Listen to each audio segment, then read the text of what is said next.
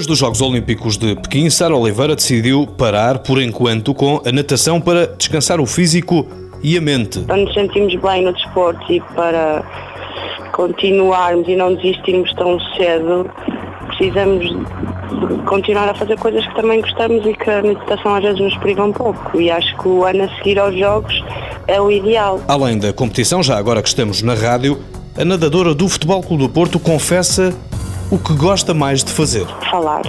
Que é o melhor meio de comunicação que temos. Não é? é o único, quer dizer, não é único, mas é o melhor. Sara Oliveira é estudante de Educação Física na Universidade do Porto e escolheu os Açores para estagiar e assim terminar o curso na ilha de São Miguel. Ao mesmo tempo, é treinadora adjunta de uma equipa de natação. Nos minutos que tem de sobra, Sara Oliveira não é mulher para estar parada.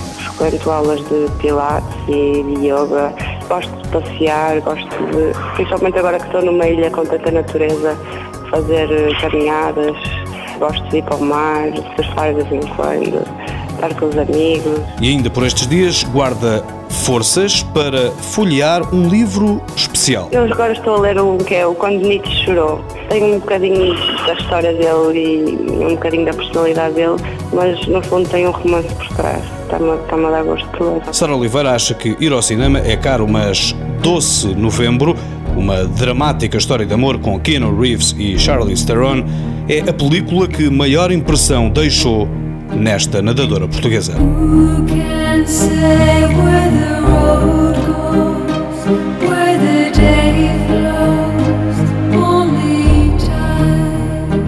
Noutras telas, admiro o traço de Van Gogh na música Os Souls of Fire ou As Almas de Fogo, que juntas formam a banda portuense de reggae favorita de Sara Oliveira.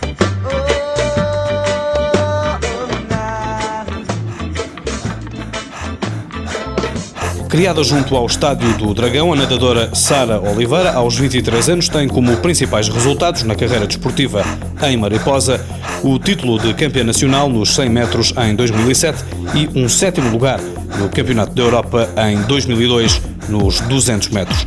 Mais recentemente participou pela primeira vez nos Jogos Olímpicos em Pequim, onde bateu o próprio recorde nacional dos 100 metros mariposa, ficando, porém, a um segundo das meias finais.